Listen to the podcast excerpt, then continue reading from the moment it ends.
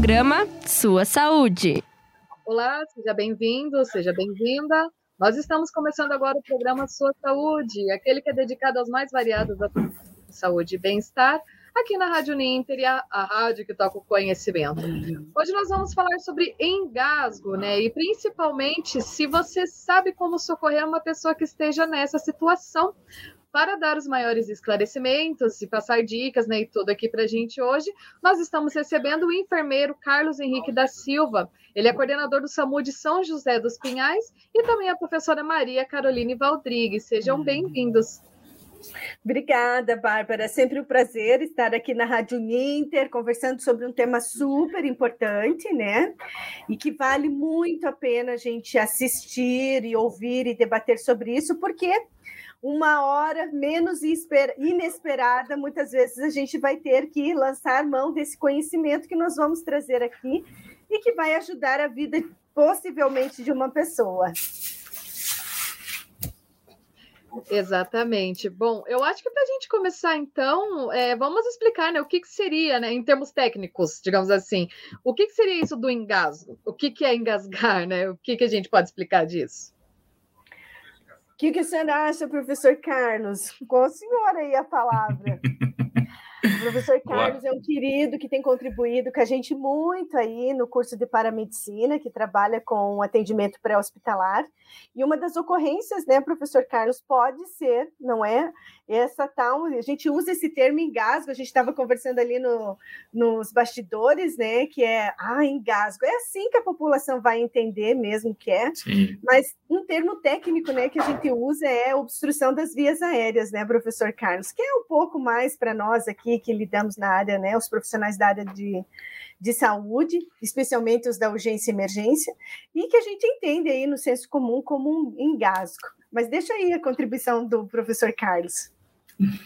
Boa tarde, povo. Então, como a professora falou ali, é, para ficar mais claro, mais lúcido, assim, para a população em geral, né? Lembrando que a gente não está falando só os profissionais da área de saúde, né? A gente vai tratar com esse termo de engasgo. Sim, é, o termo né, correto seria obstrução de vias aéreas, mas é, fica um termo muito né, gourmetizado assim, né, para a população. Acho que o engasgo acho que está de bom tamanho por hoje.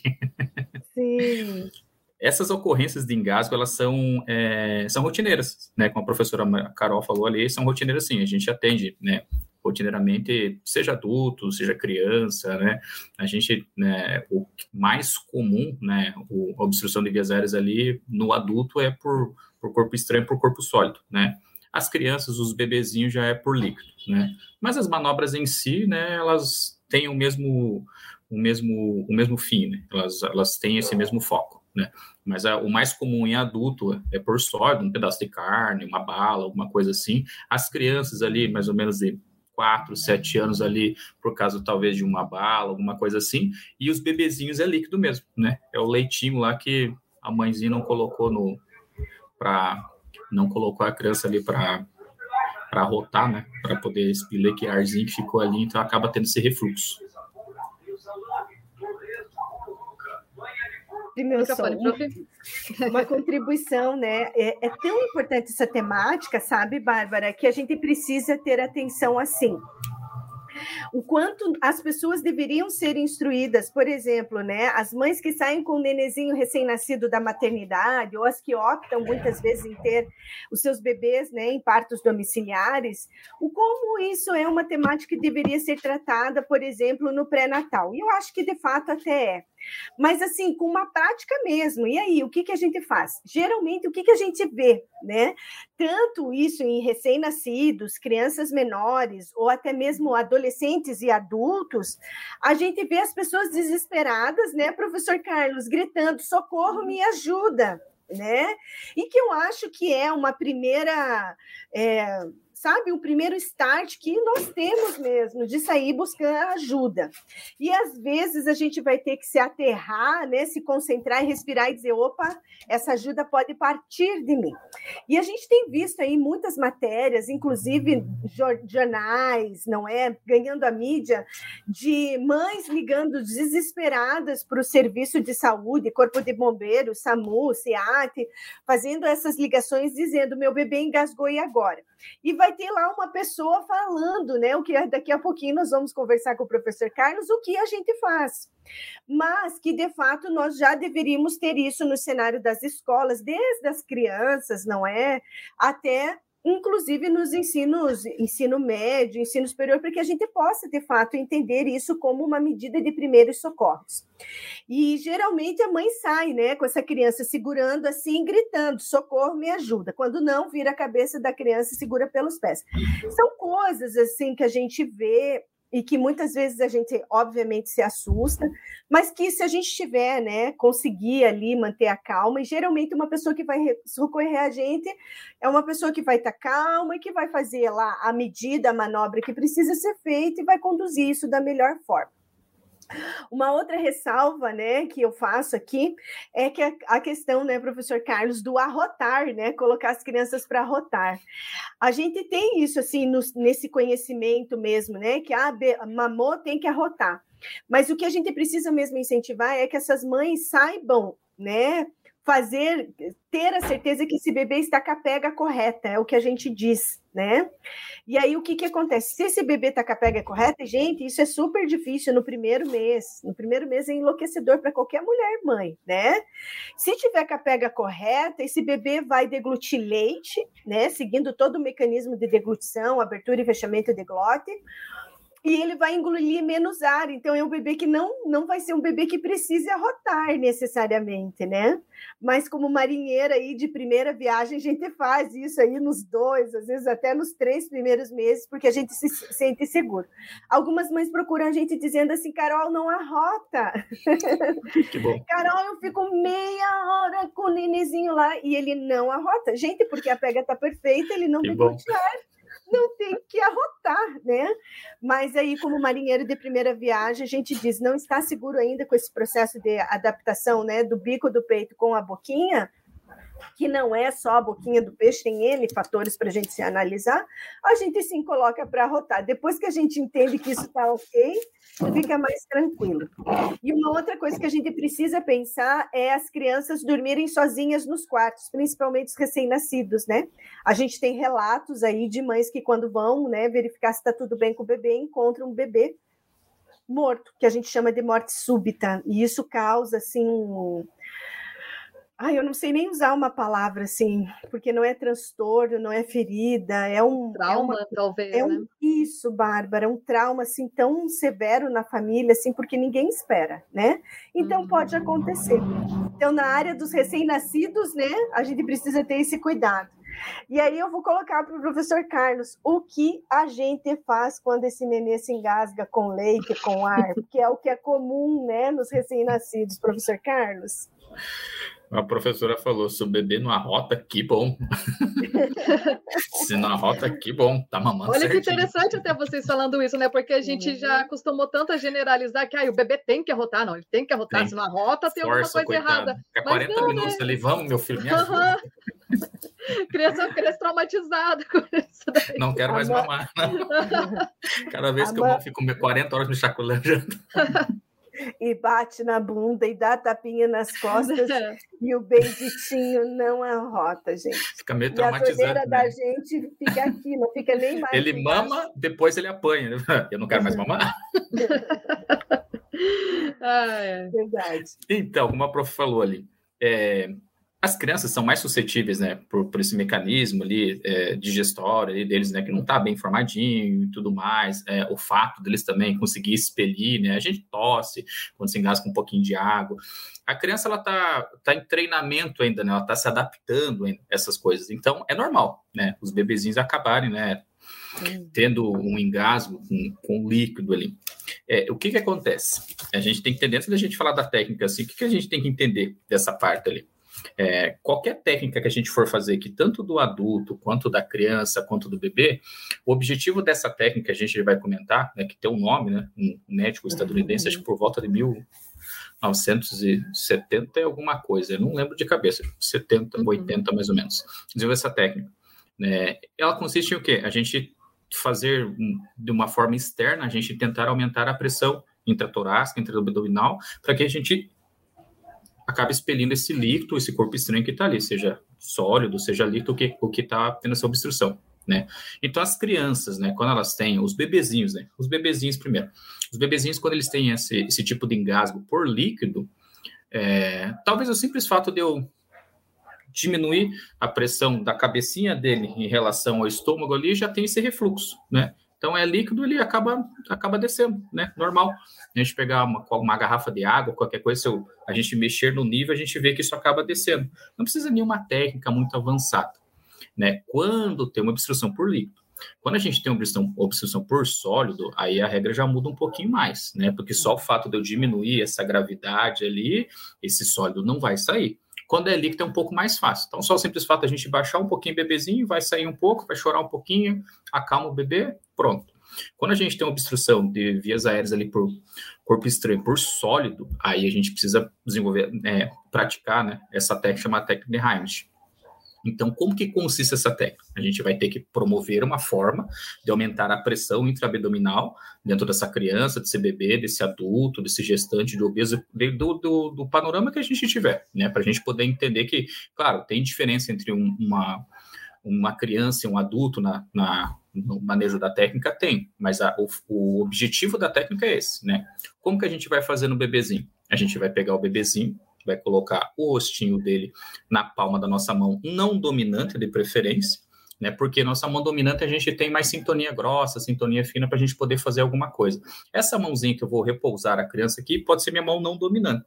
Então, vou colocar a criancinha com a barriguinha encostada no antebraço, é, o rostinho apoiado em cima da minha mão, com a, os meus dois dedos, indicador e meu polegar, eu vou segurar o queixinho da criança, tomar cuidado para não hiperestender, né? Não precisa também fazer uma hiperextensão e também nem também uma hiperextensão da criança. Então, só posicionar essa criança, deixar ela um pouco mais baixo, e vou dar tapinhas nas costas. Quantas tapinhas? Cinco tapinhas. Cinco tapinhas. Esses tapas não precisam ser muito fortes, tá? Eles não precisam ser um tapa que cause trauma, dano na criança, não. O, intuito do, desse tapa ali é fazer uma reverberaçãozinha. A gente bate nas costas, né?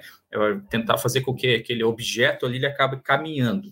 Se for uma obstrução que a gente consiga resolver com isso, beleza. Se não é só, vai ficar, vai dificultar um pouquinho a nossa abordagem. Né? Então a gente foi lá, colocou essa criancinha nessa com a barriguinha encostada no antebraço aqui, um pouco mais baixo a cabeça do que o estômago da criança e perna, cinco tapinhas da criança, se a criança não chorar, se esse, esse objeto não sair ali, esse corpo estranho, seja uma bala, qualquer coisa não sair, eu viro a criança sobre minha outra mão agora dominante, eu faço a busca, se eu conseguir enxergar ali alguma coisa, visualizar, eu pego.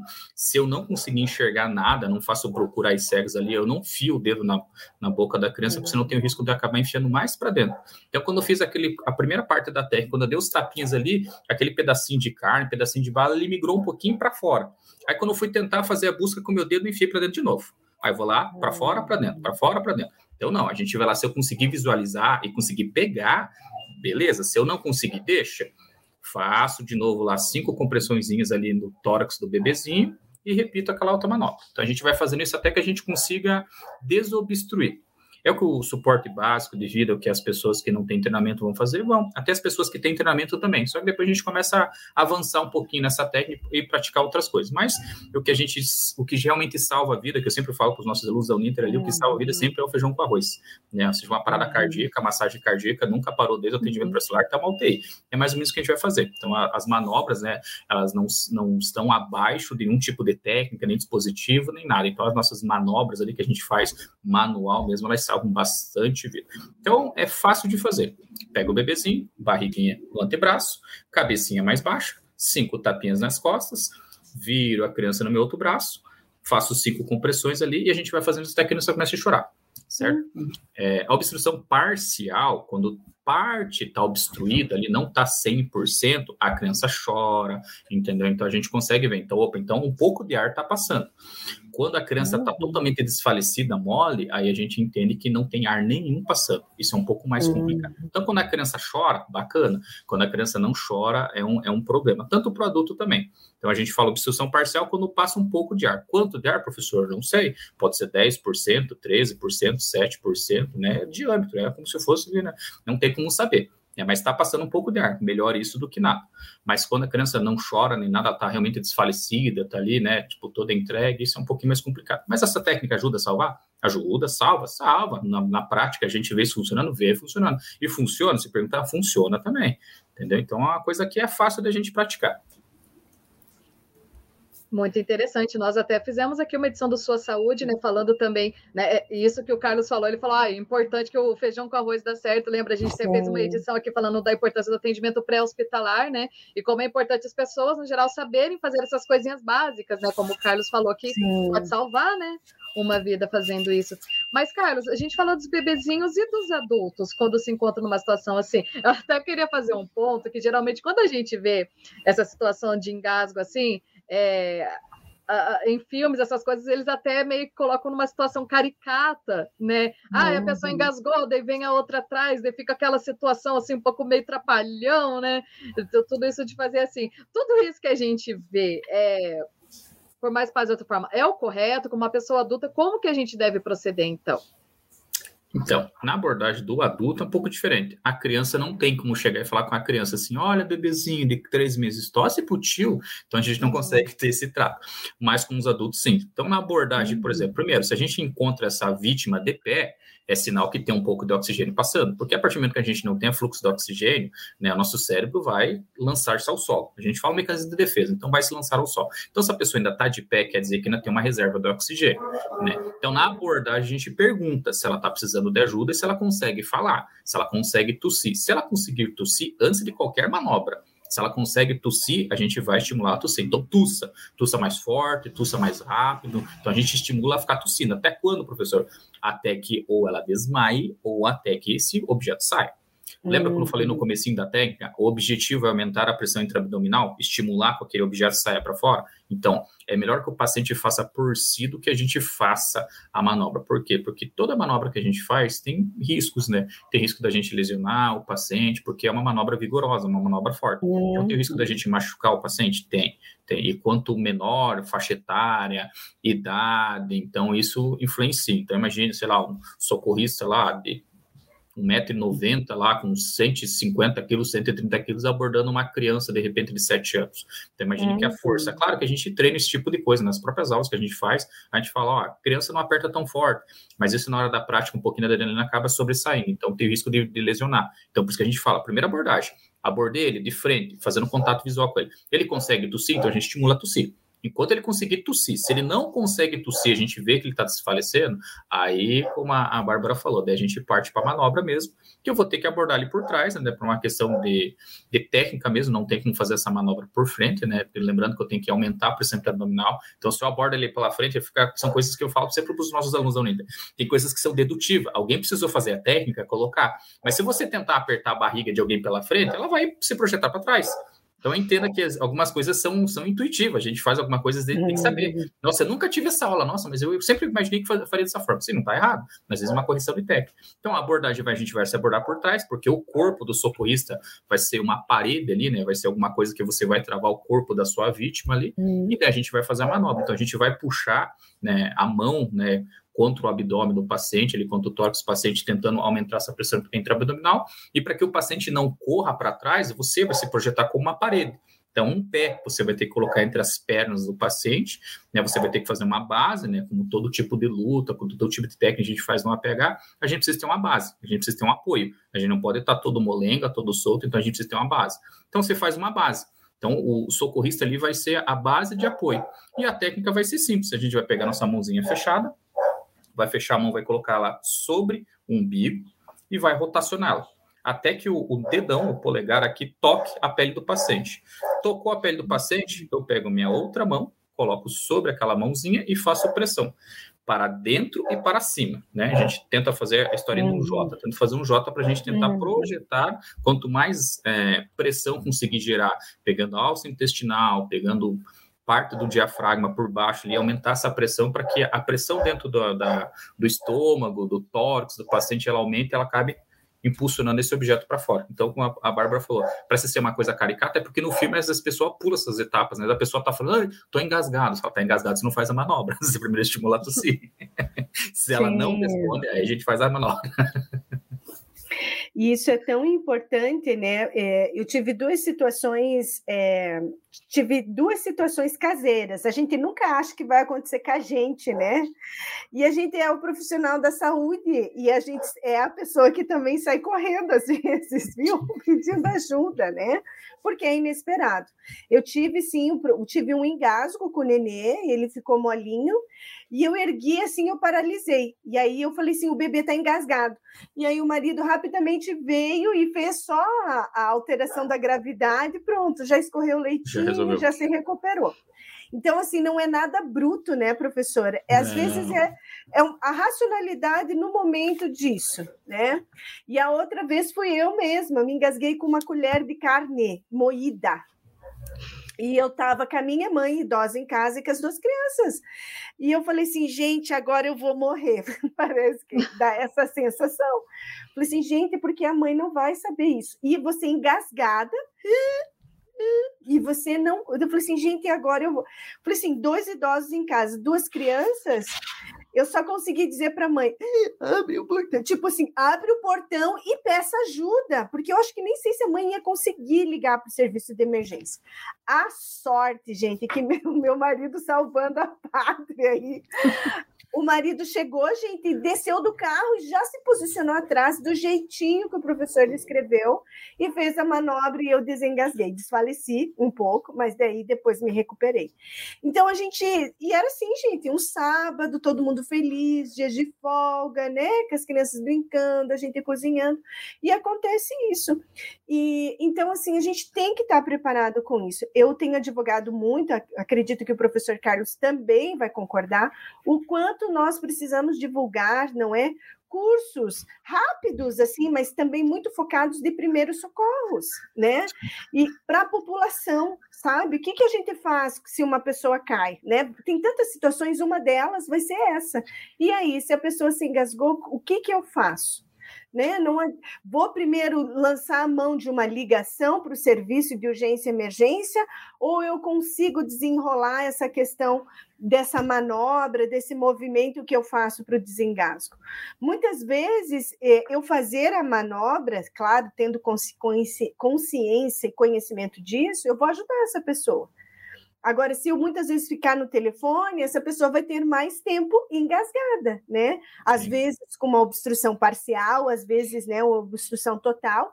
E aí, na obstrução total, a gente sabe que vai ter uma diminuição do aporte de oxigênio. Essa pessoa mesmo vai vir a desfalecer, o que a gente chama de desmaio, e pode evoluir aí para um estado de hipóxia, que pode evoluir para uma parada cardiorrespiratória. Isso, né, professor Carlos? Isso mesmo, corretíssimo. Falei Uhum, então a gente precisa, assim, né? Tempo é vida, então a gente precisa ter muita atenção com isso. E eu vejo assim o quanto é importante a gente começar desde as séries iniciais. Eu brinco desde o pré, brinco não, digo na escola até dos meninos.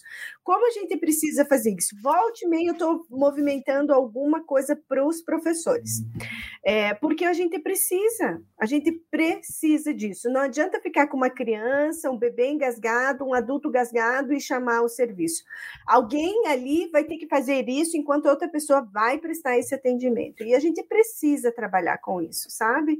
O número de óbitos é, infantis, eles são altíssimos por conta disso. A gente não tem dimensão disso.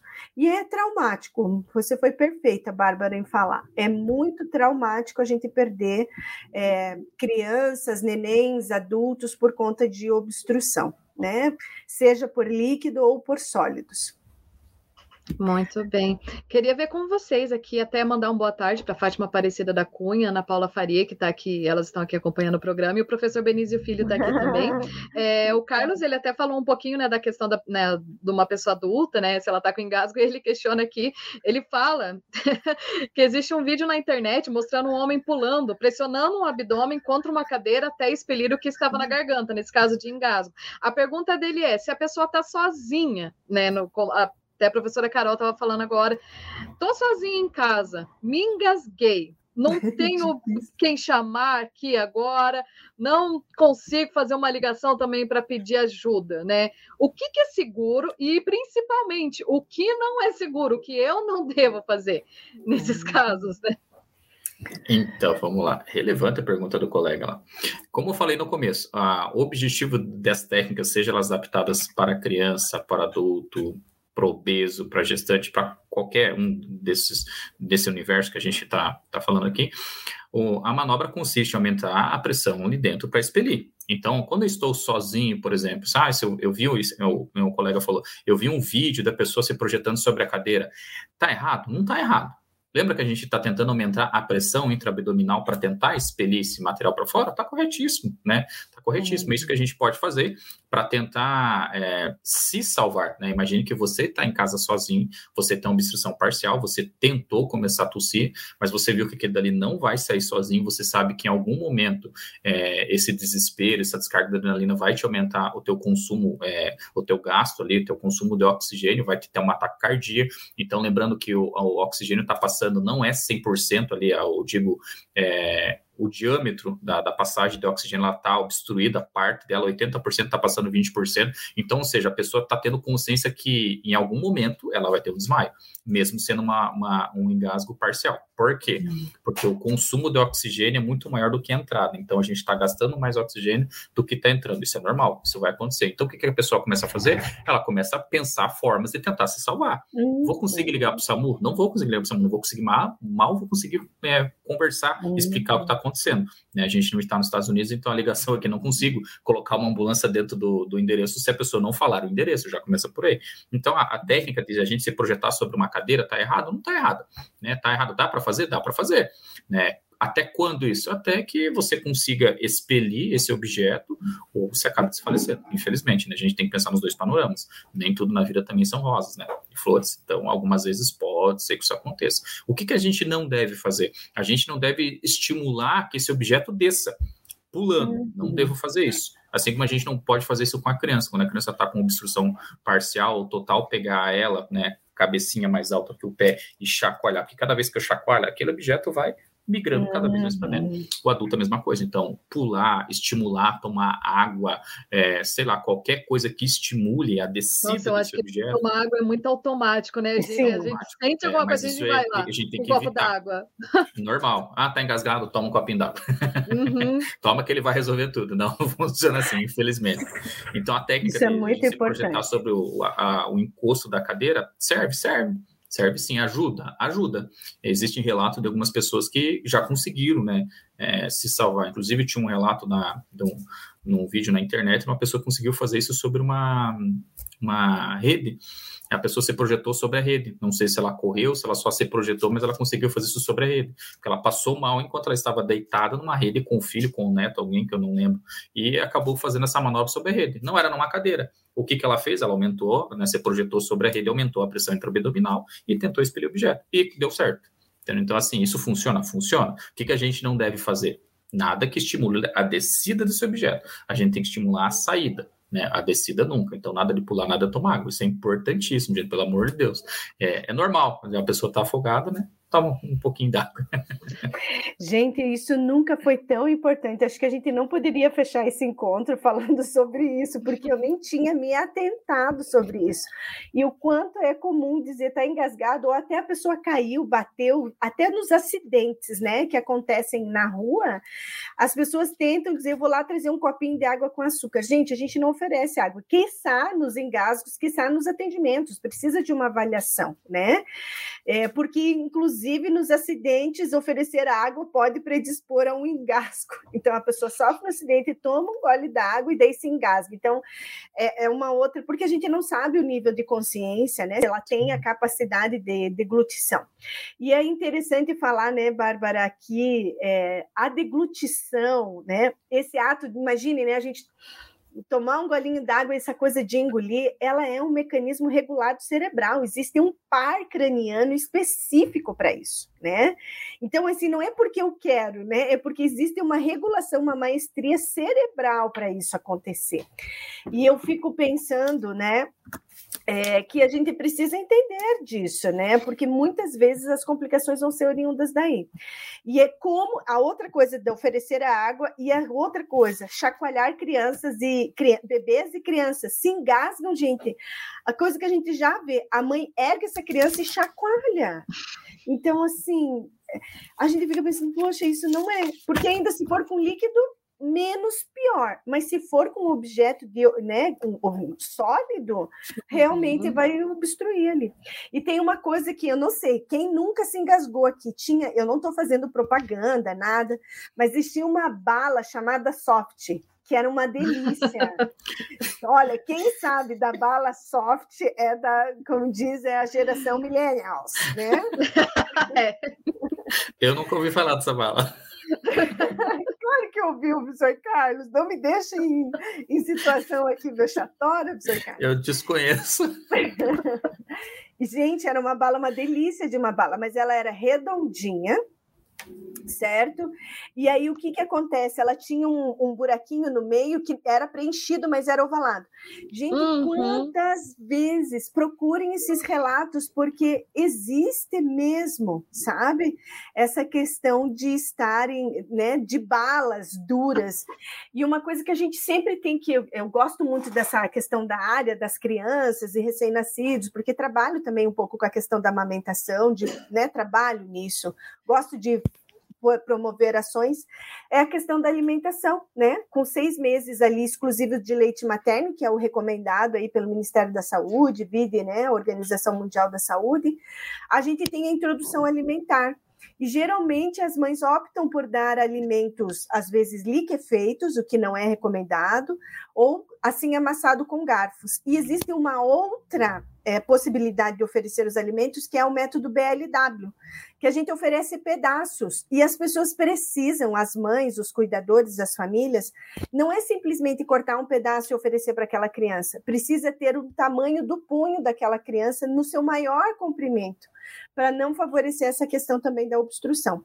Então, assim, são tantos cuidados, né, que a gente poderia, né, promover com ações de primeiros socorros para a população, que eu acho que é uma coisa que a gente precisa pensar enquanto sociedade, as instituições, os organismos, né, envolvidos nesse sentido. Isso que a professora falou do, do, do treinamento e tudo mais, acho bem bacana, né? Tem uma história meio triste, que acho que foi acho que em 2017. Eu sei que a lei é de 2018, acho que deve ter sido essa, não foi 2017. Ah, foi um menino chamado Lucas, da lei Lucas, uhum. a 13722, que obriga né, as escolas a ter esse tipo de treinamento. Então, felizmente, né, teve que acontecer algo trágico, né, e acontece todos os dias, mas que bom que isso acabou virando uma lei. É, essas escolas seguem? Acho que não é toda escola que segue, não, mas já, já mudou bastante esse panorama. Mas é uma coisa que poderia ser expandido, sim, né?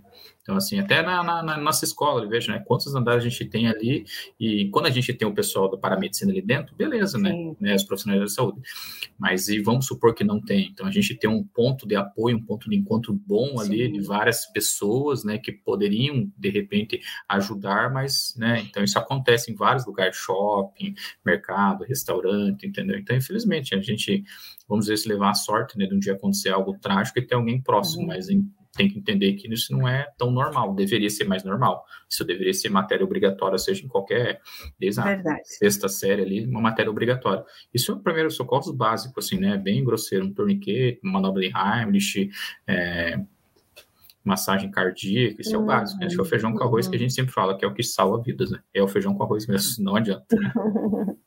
Exatamente. O professor, o professor, contribui muito, eu acho assim, eu adoro o professor, e aqui eu vou falar ao vivo, né? Vai ficar registrado, tá errado? Não tá, porque assim, né? O feijão com arroz é a base da pirâmide alimentar ali, né? Então.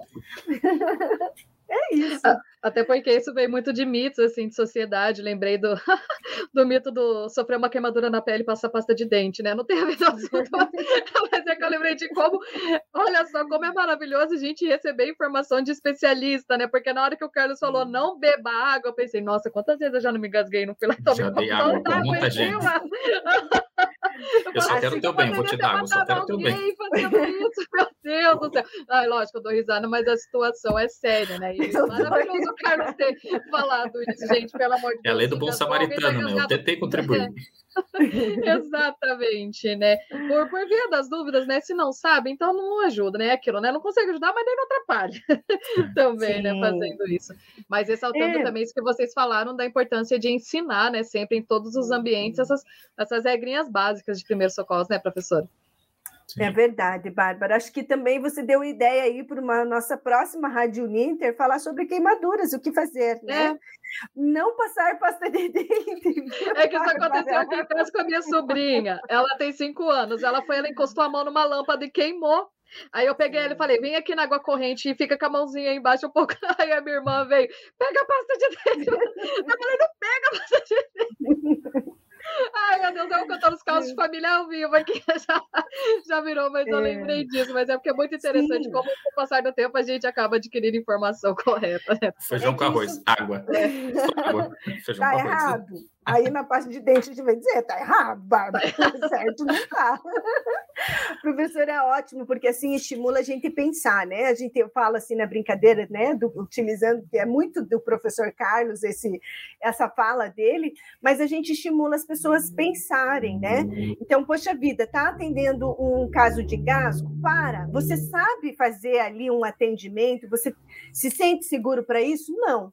Então, liga para o serviço de emergência. Vamos torcer para que exista uma outra pessoa para assumir esse lugar, senão o serviço de emergência vai ser deslocado.